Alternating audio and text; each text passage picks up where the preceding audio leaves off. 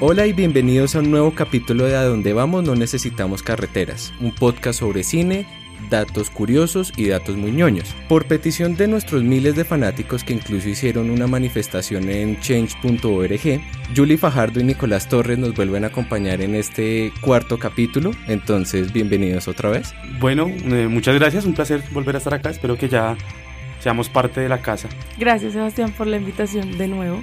Hoy vamos a hablar de un montón de cosas, pero quería empezar retomando el tema de virus tropical, ya que salieron las primeras cifras del primer fin de semana de la taquilla de virus tropical. Así como son los números. El primer fin de semana tuvo 2.940 espectadores. En dinero, esos son 29.650.800. Pero bueno, digamos, uno, uno no sabe dimensionar esas cifras, ¿no? Digamos, en comparación con otra película. Yo me puse a averiguar otros estrenos que tuvieran primer fin de semana de películas colombianas y encontré varios casos. La, la, vez pasada nosotros hablamos de la película Sal, que es la que es escrita y dirigida por William Vega, y esa en su primer fin de semana tuvo 5.202 espectadores y alrededor de 40 millones en taquilla, es decir, el doble, doble de lo que tuvo Virus Tropical. Claro. También me miré el de Ciro y yo, que es una cifra relativamente similar a la de Sal, pero me puse a investigar otro caso que es de la película Si saben cómo me pongo, ¿pa' qué me invitan? de Fernando Ayllón, que es la película que tiene a Ricardo Quevedo y bueno, y todos estos comediantes de stand-up comedy. Uh -huh. Y la cifra es de 245.403 espectadores y en taquilla casi 2 mil millones de pesos. Sí, yo creo que hay un, resultado claro de, de, lo que está ocurriendo y es que las películas que son muy jocosas, muy hilarantes, familiares, se postergan y perpetúan y duran bastante, pero digamos proyectos y más proyectos tan arriesgados como la animación de Virus Tropical se quedan colgados por la falta de apoyo del público. Igualmente, estas son cifras que no tienen en cuenta, por ejemplo, a Tonalá, que sigue proyectando en este momento Virus Tropical. Entonces, es solamente la taquilla oficial de Cine Colombia. Sería bueno también que la gente vaya a otros espacios a apoyar estos proyectos pequeños. Pues yo creo que como conclusión invitar a, a los radioescuchas, a los podcast escuchas, hombre, que se animen a ver nuevos formatos y nuevas cosas de animación y abrir los ojitos un poquito más y apoyar en el primer fin de semana los contenidos, las películas colombianas.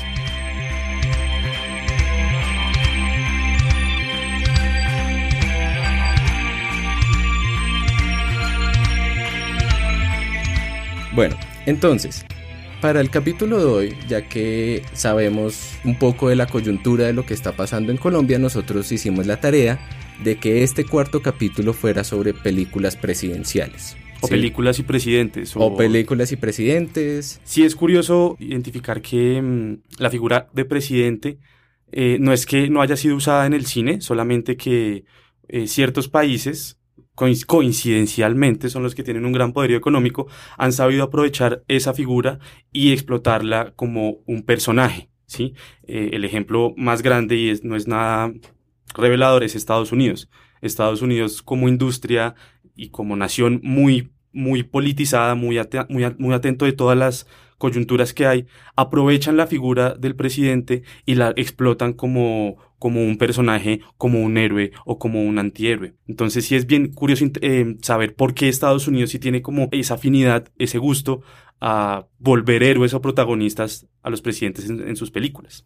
Pero yo creo que también hay otra cosa que mm, se aprovechan un poco y no solamente es en las presidenciales, sino en las películas sobre reyes. Pero yo me atrevería a pensar que digamos, películas democráticas o de, de, de, de sí, se va más como con Estados Unidos y las películas monárquicas se van por Europa. Yo creo que es precisamente por el mismo bagaje que tiene cada sitio geopolítico. Claro, lo hay. De hecho, Oliver Stone tiene como, tiene la película Alejandro Magno, ¿sí? Pero creo que las miradas más acertadas están como hacia un aspecto político constitu constitucionalista en, en, el nuevo continente y monárquicas en el viejo, pero ejemplos, claro, hay para todo. Exacto, entonces hicimos la tarea y tratamos de dividir la cosa en tres categorías. La primera es las películas biográficas o nuestro presidente es mejor que el suyo. Sí, que en esa entran un buen par de películas que pues el primer caso de estudio es la película Lincoln, que fue estrenada en 2012. Congress must never declare equal those whom God created unequal. Come February the 1st, I intend to sign the 13th Amendment.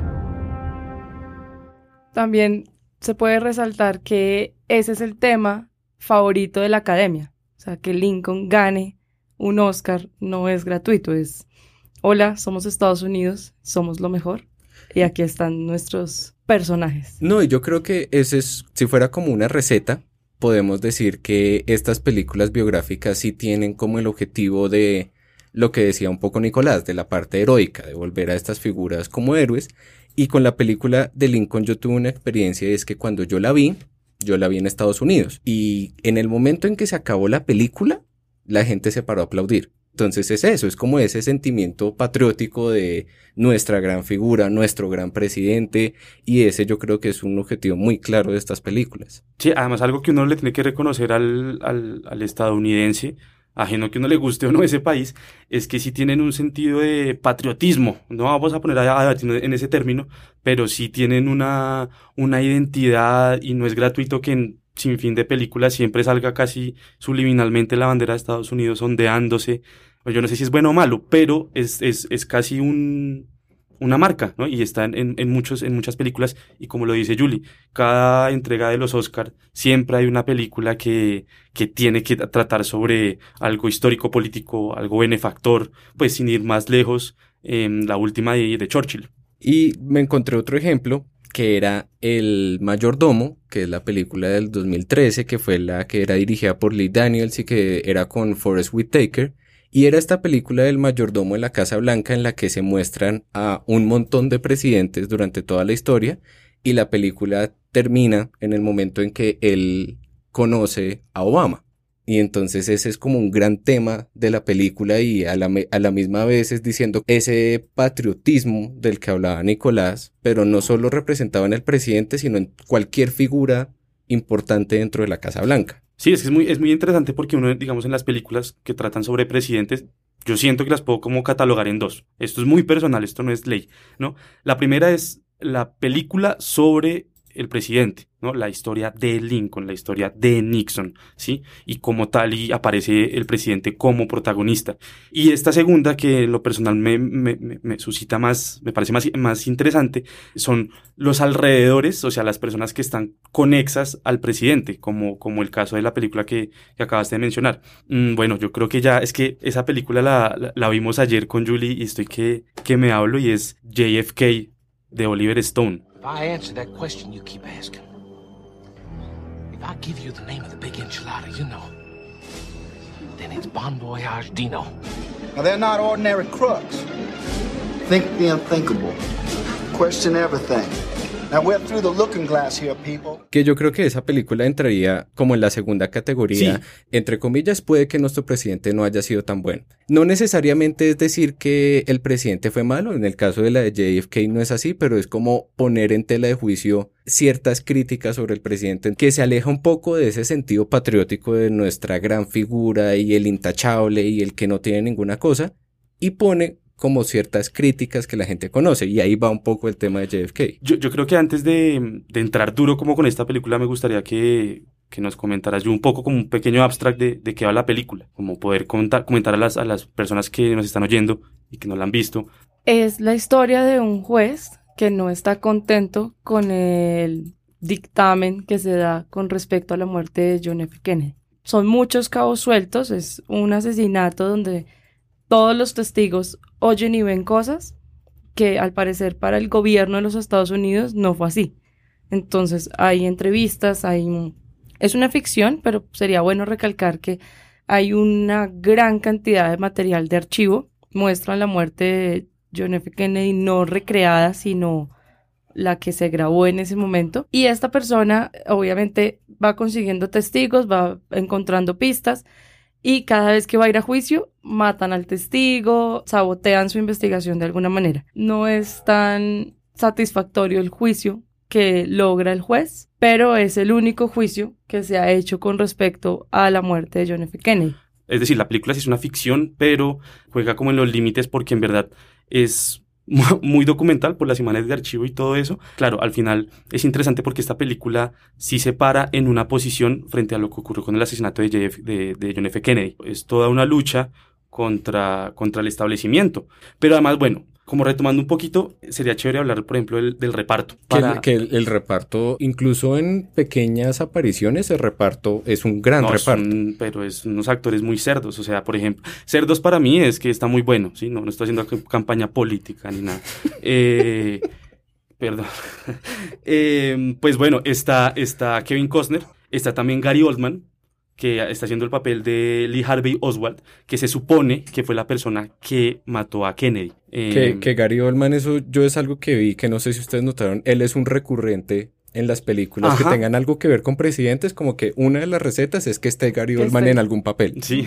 O sea, él tiene que estar en alguno de esos papeles. Otra cosa es que esta película tiene un reto, o sea, tiene dos retos, como para que la gente sepa. Uno, dura alrededor de tres horas y media. O sea, es una película extensa, no necesariamente lenta, pero digamos que uno sí se tiene que poner en la tarea de seguir el hilo de la película. Y, yo creo que a pesar que son tres horas, es muy chévere porque uno tan pronto se conecta.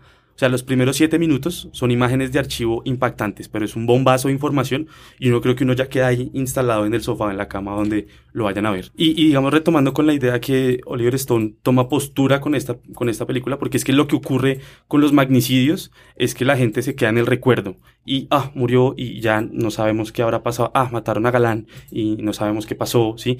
Eh, en fin, pero aquí eh, yo no sé si de pronto la, la, la película se alcanza como a retomar de cosas ficcionales, o sea, no sé qué tan estricto históricamente sea, pero sí le valgo mucho la idea de la postura que él pone ahí en juicio. La película debate mucho sobre que el vicepresidente, cuando Kennedy estaba, que se llama Lyndon B. Johnson, participó de este complot para que él pudiera ascender. Y de hecho, ayer como googleando y tal, descubrí que hay una película que se llama El BJ, eh, Lyndon B. Johnson, eh, y también sería muy interesante ver cómo, pues bueno, qué, qué, qué mirada y qué postura tiene eso. Pero es muy chévere precisamente porque además eh, la película al final, no sé si se acuerdan, al final dicen que mm, los archivos donde están la, muerte de Kennedy y bueno, algún- algunos otros complot, complots más, de pronto Watergate o lo que sea, pueden estar abiertos al público a partir del 2000, 29. del 2029. La librería del Congreso puede ya tener libre para, para el público. Creo que es una Nos invitación quedan 11 años. Nos quedan 11 años Nos- para que pase eso. para, para saber la verdad o para inventarnos nuestra verdad.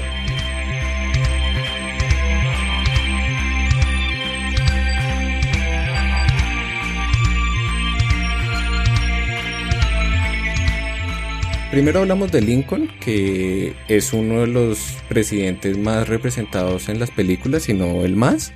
Después viene todo el tema de John F. Kennedy, que también ha tenido un montón de películas. Y otro gran bloque dentro de estas películas es el tema Watergate y Nixon. Claro.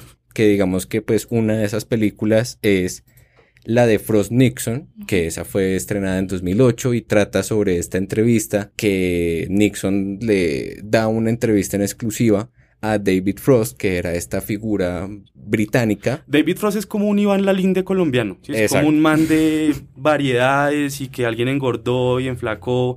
Y eso es lo interesante de eso. Porque, porque Frost es. Sí, es el Iván Lalinde, es el Iván Orjuela, pues, y lo ponen a hablar con un presidente, pues va a ser papas para el presidente poder dominar la conversación.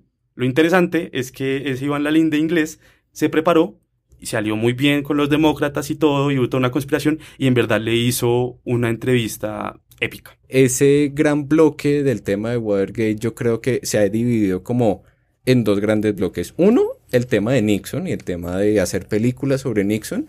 Y otro es el tema sobre los periodistas detrás del caso de Watergate. Hay dos, eh, dos grandes películas que se ven en la cabeza, que es una un poco más vieja, que es All the President's Men, que es de 1976. De Alan Pakula. Y después la que salió el año pasado, que era The Post de 2017. Entonces digamos que hay dos grandes bloques de temas sobre el tema de Watergate. Igual Sí. el tema mediático nunca deja de estar aislado de las películas presidenciales. Siempre hay, pues, es el, poder que ellos pueden manejar a través de la mm, alteración de los medios. Y eso me recuerda una película que se llamaba Cortina de Humo, que estaban a pocos días de la reelección de un presidente, no, no la hacen, no, no ponen un nombre, es un presidente X estadounidense, y sale un escándalo de abuso sexual. Entonces llaman a su equipo de medios para que cree una noticia más grande y más impactante que funcione como cortina de humo para esconder ese escándalo de abuso sexual y se inventan una guerra en, Alba- en Albania, que es un país que nadie tiene en la mira, y llaman a un productor de Hollywood a que haga todo un montaje de cómo fue esa guerra y cómo este presidente X salvó al país de esa guerra.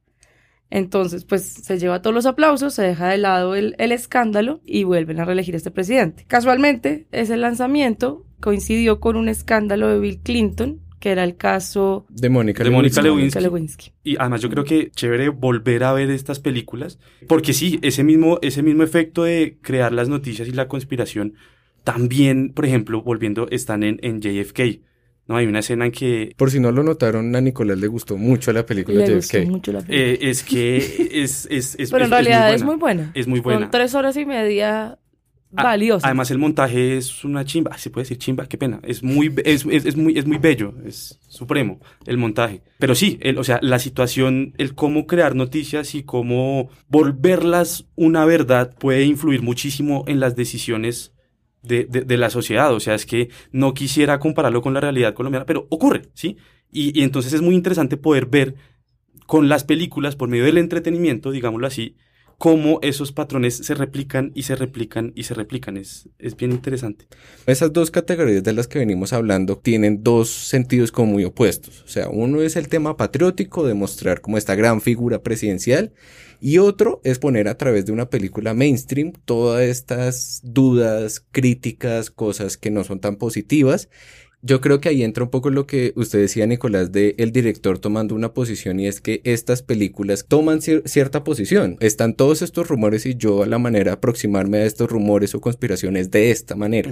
Tengo entendido que Oliver Stone tiene otra película sobre George Bush, se llama W, y es una sátira sobre el personaje. Y también tiene otra que creo que es al sur de la frontera o algo así sobre Chávez, que Pues, se ha ido buscando esos personajes complicados de retratar. pues digamos, ahí radica mi, mi obsesión para este programa con Oliver Stone, porque no conozco, si alguien conozca, por favor me lo haga saber, otro director que, que tenga tanto interés en las coyunturas políticas y cuya filmografía devenga en películas con presidentes. Lo acabaste de menci- mencionar W, pero también hizo una película con Nixon y también hizo eh, un, un documental que se llama El Comandante y otra que se llama Mi amigo Hugo, de, de Hugo Chávez. Entonces es bien interesante cómo este personaje eh, en todas sus películas, bueno, no en todas, en la gran mayoría, pero sí en todas trata de temas políticos. Todas siempre llegan como a un, a un sitio político bien interesante.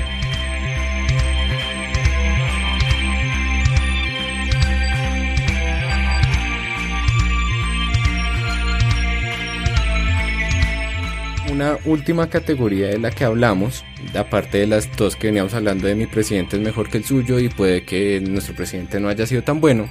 La tercera es películas presidenciales de ficción o ese debería ser nuestro presidente, que son como todas estas películas que ponen a estos presidentes de ficción como figuras de acción. Es decir, hay un ejemplo que es la de Air Force One, que es la del 97, que está con Harrison Ford, y villano, casualidad o no, es Gary Oldman. Es decir, o sea, Sí. no solo Wow. Gary Oldman aparece en las biográficas, sino también en las de ficción y de villano. ¿Es Entonces, que, que el presidente lo salva todo en un avión? Exacto, o sea, Sí. están en el Air Force One y hay unos terroristas que se van a tomar el Air Force One y Harrison Ford está en el modo Han Solo y básicamente salva a todos en el avión.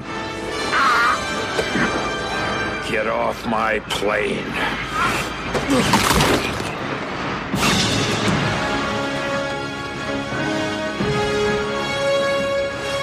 Entonces está este presidente, figura de acción representada en Harrison Ford. Y después viene otro ejemplo que es buenísimo, que es la del Día de la Independencia Ah. del 96, Sí. Que el presidente es Bill Pullman, que no sé si ustedes se acuerdan, hay una película que se llama Gasparín o Casper, y él actúa en esa película. ¿Ah, Solo sí? quería dar ese dato curioso porque soy muñoño.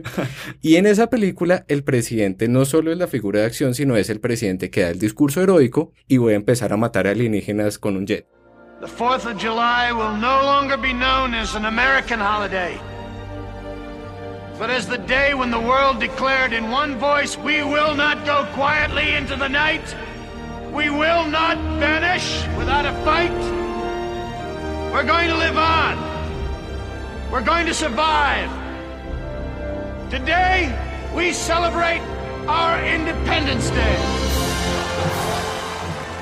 Esta figura del presidente llevaba al extremo del presidente figura de acción, el presidente que no salva al país con leyes o con gobierno, Ajá. sino a pura bala. Menos mal hablaste de este tercer punto que era el que más estaba esperando porque ah, es que las películas se pueden ir fácilmente a, a cualquier sitio. Por ejemplo, retomando a Lincoln, eh, Lincoln es un personaje tan importante que lo explotan y lo le hacen una, unas cosas increíbles, pues sin ir más lejos como Lincoln cazador de vampiros. Sí, o sea, eh, eh, en verdad el título es real, el título de la película se llama Abraham Lincoln, Cazador de Vampiros. Eh, fue estrenada en el 2012 y fue basada en una novela del 2010 que es de Seth Graham y cuéntenos por favor la trama que es buenísima. Sí, no, pues lo, lo voy a resumir así cortico. Abraham Lincoln es el héroe que necesitamos porque el man nos va a matar, nos va, nos va a matar toda esa parranda de vampiros que están aquí en la sociedad. Y lo chévere es que el man tiene un poder y unos músculos y una vaina que en verdad, o sea, si yo fuera no heterosexual, como diría Uribe, estaría enamorado de Abraham Lincoln. Sí, no, es que ese extremo de esa categoría es genial y yo creo que va por el mismo lado de que en últimas lo que hacen es em, seguir con el mito de una figura, es decir, como pues Lincoln sigue siendo una figura muy viva, se le sigue sacando material, se le sigue sacando películas y es como esta idea de esos presidentes no mueren. Esos presidentes siempre va a haber algo que contar, es decir, la de Lincoln, la famosa fue en el 2012. Es decir, se hace nada y aún así puede que en unos años volvamos a tener otra película que el villano que mata a Lincoln fijo es Gary Oldman.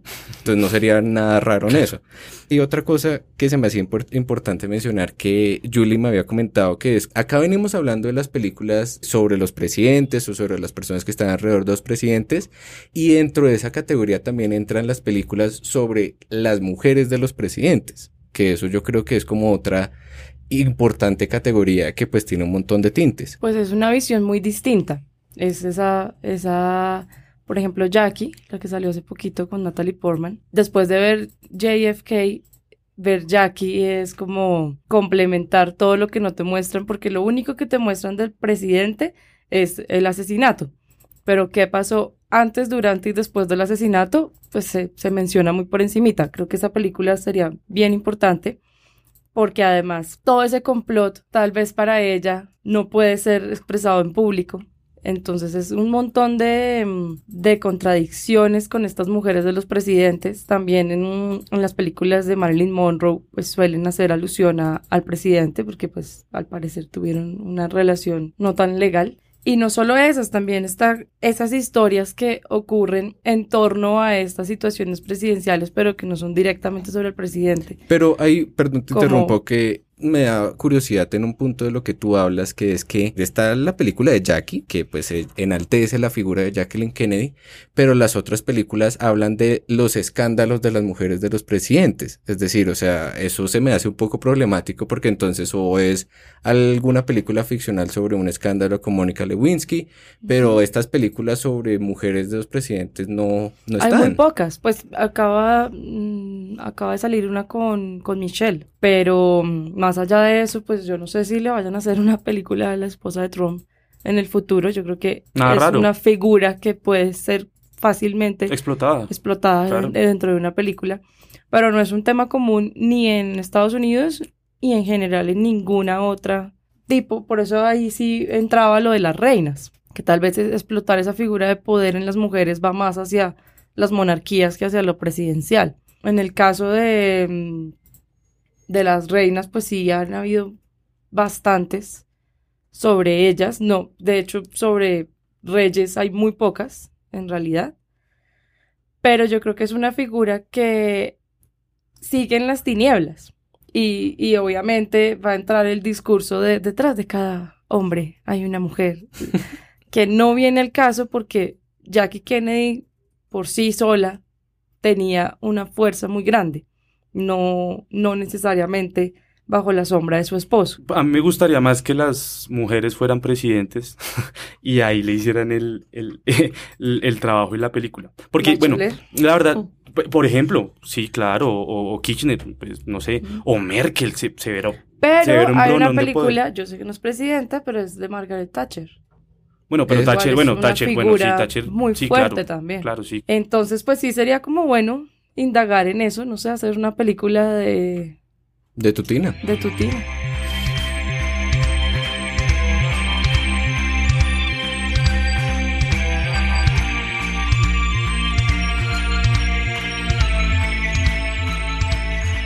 Bueno, para cerrar el sentido que acá en el podcast nos gusta hablar un poco siempre de un contexto latinoamericano y ver un poco las producciones que no se muestran mucho en Latinoamérica. Y yo me encontré con un caso de una película latinoamericana, pues chilena, que se llama No, que es una película del 2012. Que También de la protagon- reina. También de Pablo Larraín. y es una película que trata sobre el, lo que pasó el 5 de octubre de 1988, que fue pues un cambio importante dentro de la dictadura militar chilena y es que pues que estaba encabezada por Pinochet y fue un plebiscito que intentaba legitimar a un estado de facto. Esta película se centró como en todo el tema de la campaña del no en contra de legitimar este estado y muestra todos los protagonistas alrededor de esto, es decir, muestra todo el tema del mercadeo de cómo se pensaba hacer esta campaña, la respuesta, porque entonces como para que la gente sepa un poco, en una parte de la película los de la campaña del no consiguen hacer un comercial que se muestra en la televisión. Chile, la alegría ya viene.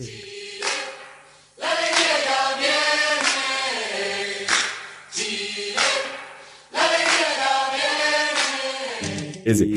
Y entonces, en ese comercial se muestra como toda esta campaña del no y días después, la campaña del sí usa esa misma canción, la misma estética del comercial y muestra a todos los que apoyan la campaña del no como unos terroristas, como unos subversivos y se me hacía muy interesante pensar en esa película en todo lo que está pasando en Colombia. Sí, claro. Cualquier parecido con nuestra realidad.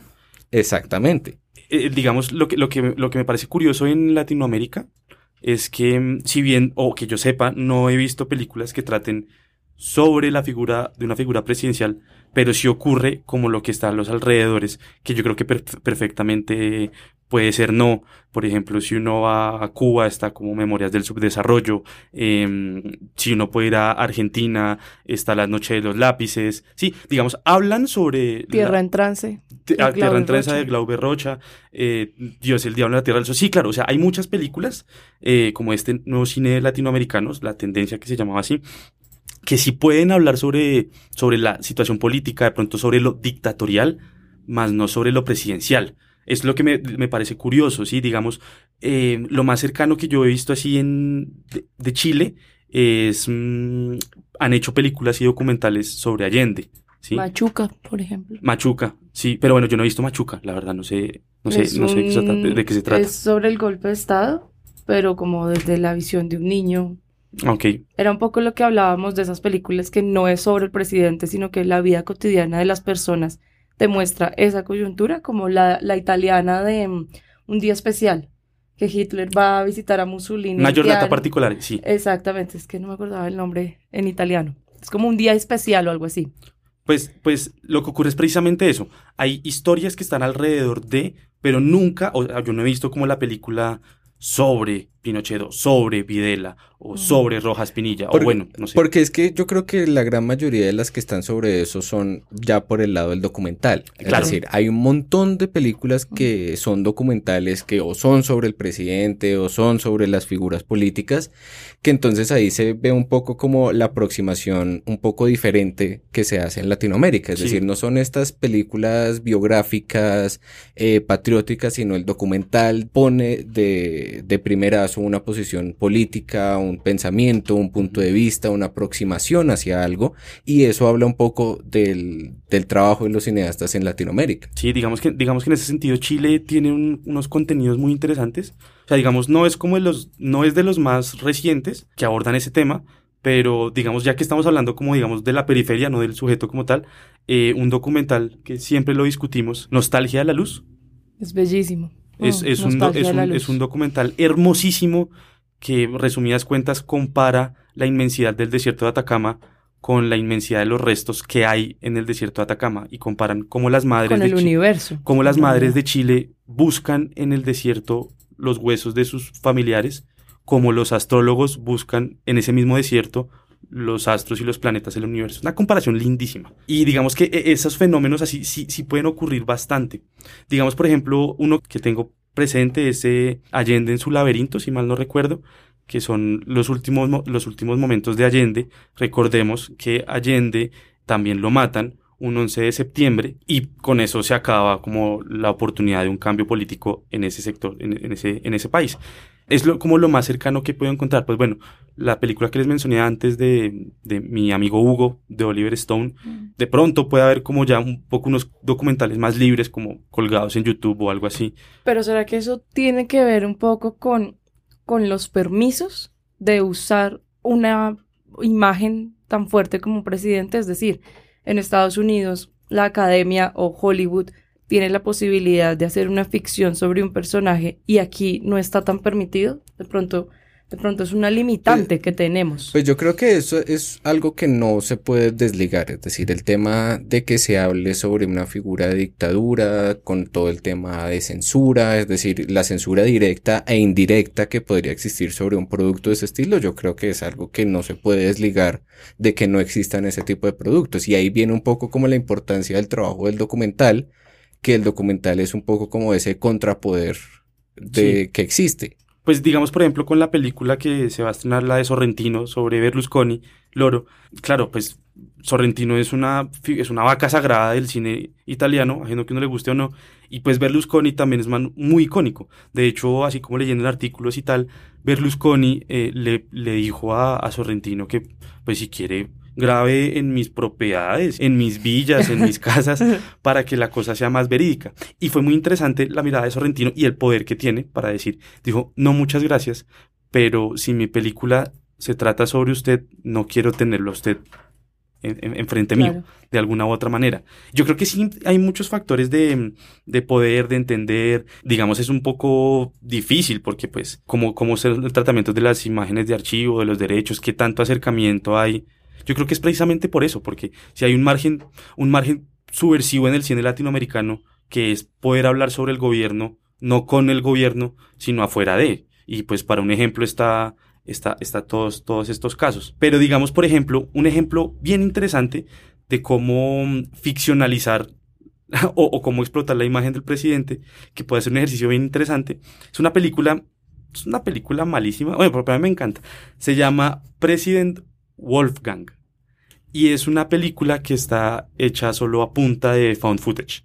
Found footage es, cogí un pedacito de cinta acá, un video acá y lo pego y hago como una mezcolanza, así como quienes comemos la bandeja paisa la revolvemos toda, es esa película. Entonces la historia es súper B, súper absurda, ficcional, en el que hay una horda de hombres lobo que atacan a todo Estados Unidos, menos mal las cosas malas ocurren solamente allá. Y pues todo termina en que les toca escoger a un presidente que es hombre lobo. Y ese es el presidente Wolfgang. La historia es así, como diría Yeras, muy chimba. Las preguntas tan chimbas. Pero lo interesante es que mm, él hace el ejercicio de recortar y hacer distintas cosas. O sea, o volver una historia con, con distintos videos de muchas cosas. Entonces coge películas filipinas, de acción, latinas, películas que no se vendieron y arman toda una historia. Yo creo que una salida del cine lat- latinoamericano, si quisiera pensar en el cómo hablar sobre los presidentes y todo eso, es precisamente, o, o sobre las presidentas o primeras damas, o etcétera, es cómo poder repensar y qué tan fidedignos queremos ser con la historia o por qué no aprovechar la historia como un potencial ficcionado.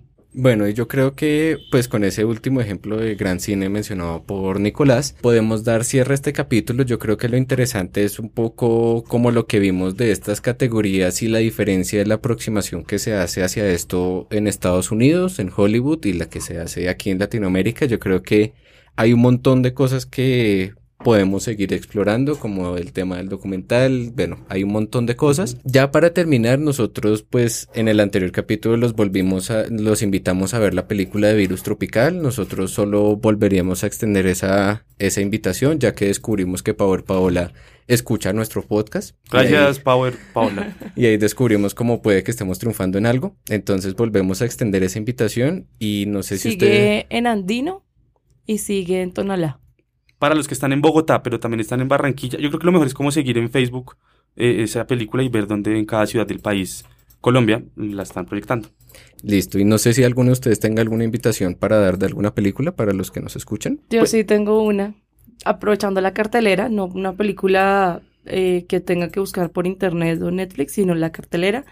El 26 de junio, eh, en Cineco Alternativo, están dando El Gran Dictador de Charles Chaplin, que va muy bien con nuestro tema de hoy. Sí. Esa sería mi invitación a esa película. Pues yo no tengo así alguna, alguna invitación, pues como reciente que vayan a, a- a proyectar, pero mi invitación es, eh, yo creo que las películas pueden ser una gran ventana para entender situaciones políticas y coyunturas sociales por medio de una manera entretenida. Puedo entender que mucha gente se puede aburrir leyendo libros ladrilludos, ¿sí? De pronto el cine puede ser un, ese punto de anclaje para que ustedes puedan acercarse a la historia del mundo. Bueno, a todos ustedes muchas gracias por escuchar un nuevo capítulo de A Donde Vamos No Necesitamos Carreteras y muchas gracias a Julie Fajardo y a Nicolás Torres que esperamos que la siguiente petición que hagan por firmas les permitan volver a estar en el próximo capítulo. Eso, gracias. Muchas gracias.